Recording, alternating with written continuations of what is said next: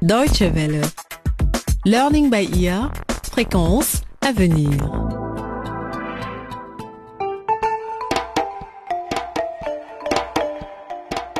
Chasseur de crime.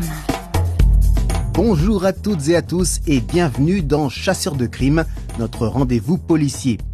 Au menu aujourd'hui, le troisième épisode de notre feuilleton radiophonique Les médicaments de la mort. Après la mort par overdose de Pierre Mocambo, un jeune homme de 25 ans issu d'une famille riche, le boy de la maison, Fuma, a donné rendez-vous aux inspecteurs de police Kalumba, Charlie et Salomé dans un bar à cocktail, la Véranda. L'entrevue a tourné court lorsqu'une fusillade a éclaté, visant les policiers. Après avoir éliminé leurs assaillants, les enquêteurs ont trouvé Fuma mort dans les toilettes, exécuté de deux balles à bout portant. Du travail de pro. Fuma n'aura donc pas eu le temps de leur transmettre son secret. Mais il les avait mis sur la piste en insinuant que l'établissement abritait quelque chose qui pourrait les intéresser. Effectivement, une perquisition dans les règles de l'art a permis de faire une découverte de taille. La véranda recelait une grande quantité de stupéfiants et de faux médicaments. Or, le bar appartient au fameux docteur Kameni, médecin personnel du président. Expliquer n'être qu'un prête-nom, car en vérité, les affaires sont menées par son frère Martin.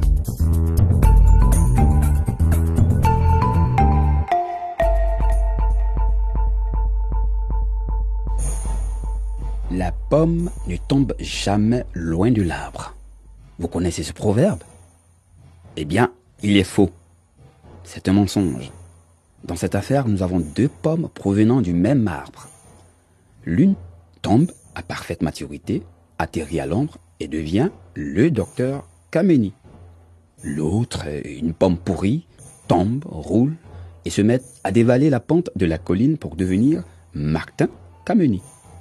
Leurs destins respectifs sont liés par l'attache fraternelle qui les unit. Mais apparemment, quoique le docteur Kameni ait tenté pour venir en aide à son frère Martin, le déséquilibre et la dépravation de celui-ci ont toujours pris le dessus. Après avoir interrogé le docteur Kameni, Salomé et moi sommes passés chercher notre collègue Charlie. Et nous nous sommes rendus tous les trois chez Martin Kameni.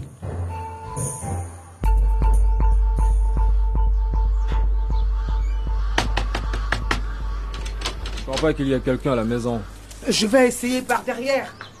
Je ne crois pas que Martin Kameni est... Wow Merde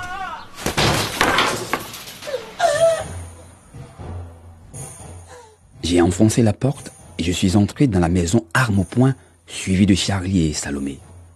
Un homme gisait sur le sol au milieu de la pièce devant une grande baie vitrée.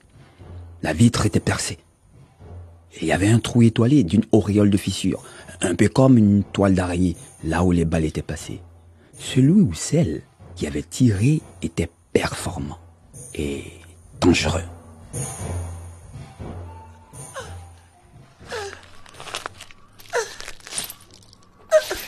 Vous êtes Martin Kameni Oui. Je vous en supplie. Ne me tuez pas. Je ne veux pas mourir. Nous ne sommes pas avec le tueur, nous sommes de la police. Nous sommes venus pour vous interroger. Nous avons quelques questions à vous poser à propos de votre bar, la véranda. Kalumba, il faut lui faire un point de compression avec un chiffon. Sinon, il va se vider de son sang. Euh, Je m'en occupe.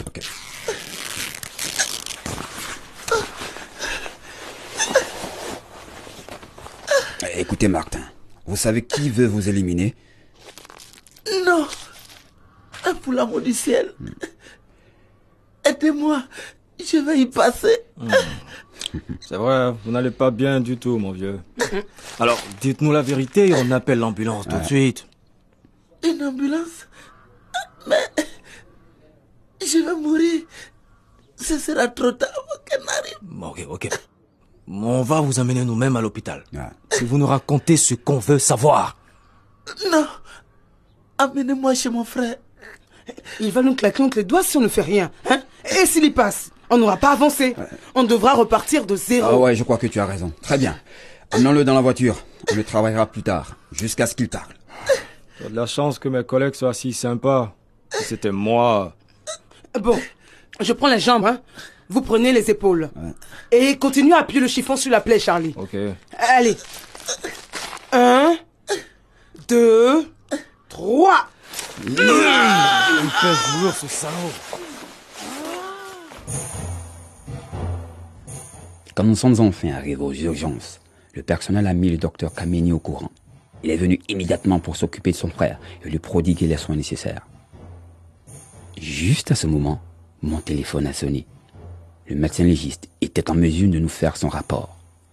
Charlie est resté à l'hôpital pour interroger Martin Kameni dès que possible, pendant que Salomé et moi sommes allés à la morgue pour prendre connaissance des résultats de l'autopsie.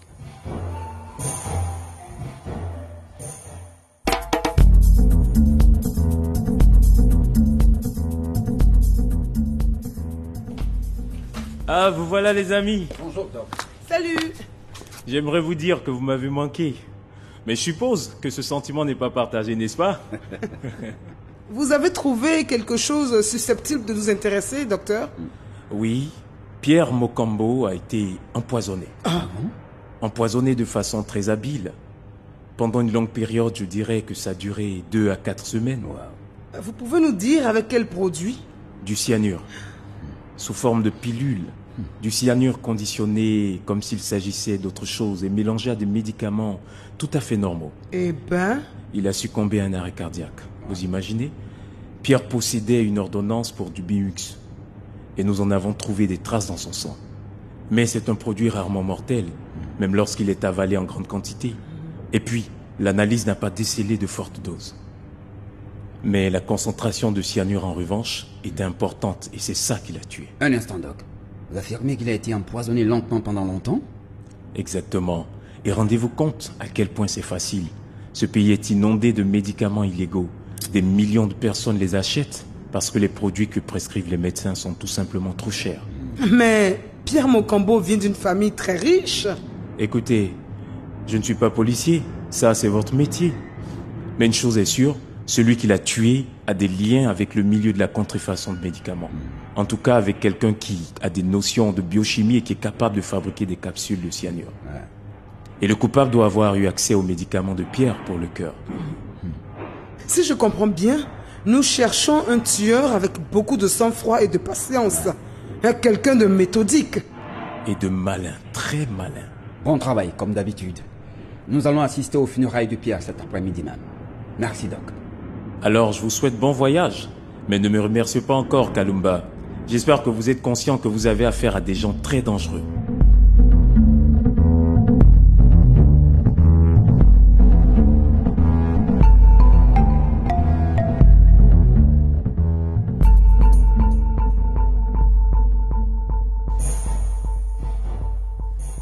L'enterrement de Pierre Mokambo a rassemblé le gratin de la haute société de la République populaire du Kétago. Le président Gomobo était présent, ainsi que des ministres, des juges, des célébrités, des intellectuels ceux dont la renommée repose sur le seul fait qu'ils sont immensément riches, comme les parents du défunt. Les meurtriers aiment assister aux funérailles de leurs victimes, parfois simplement pour le plaisir pervers que leur procure cette ambiance très spéciale, mais le plus souvent parce qu'ils ne peuvent pas croire que leur victime est vraiment morte. Je savais que le coupable était ici, quelque part, noyé dans la masse de cette énorme assemblée. Il s'agissait évidemment de funérailles de première classe. Le luxe était omniprésent. Du vin et du fromage de premier choix. Le moindre amuse-gueule était un chef-d'œuvre pour les yeux et pour le palais. Charlie profitait largement de ce généreux buffet et en fin d'après-midi, il était sous. Mais il continuait à boire.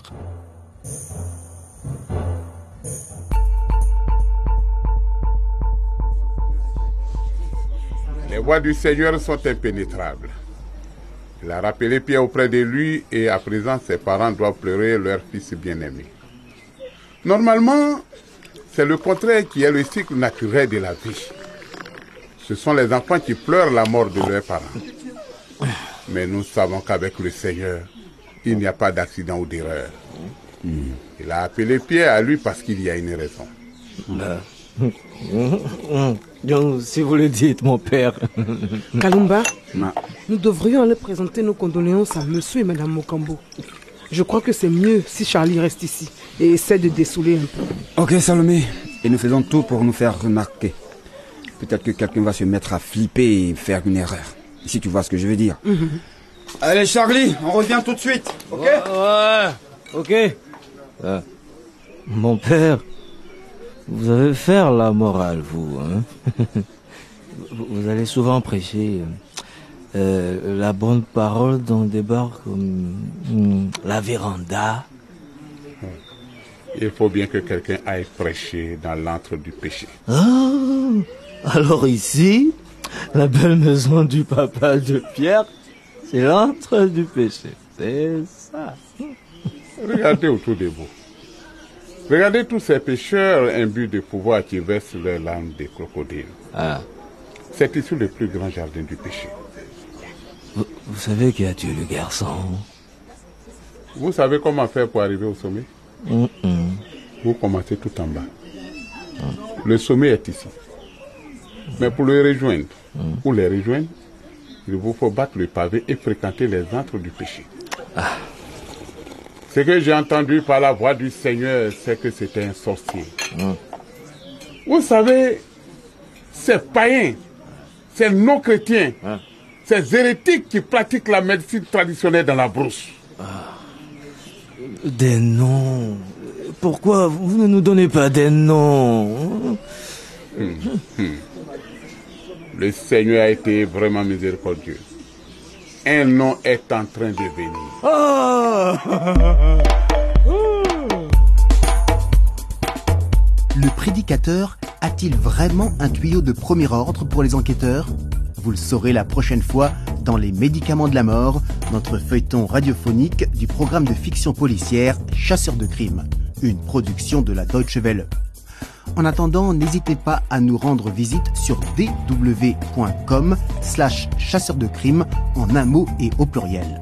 Vous pouvez y réécouter l'épisode d'aujourd'hui ainsi que tous les précédents et pour en apprendre plus sur nos programmes de fiction radiophonique. Portez-vous bien et à très bientôt. Au revoir. Chasseur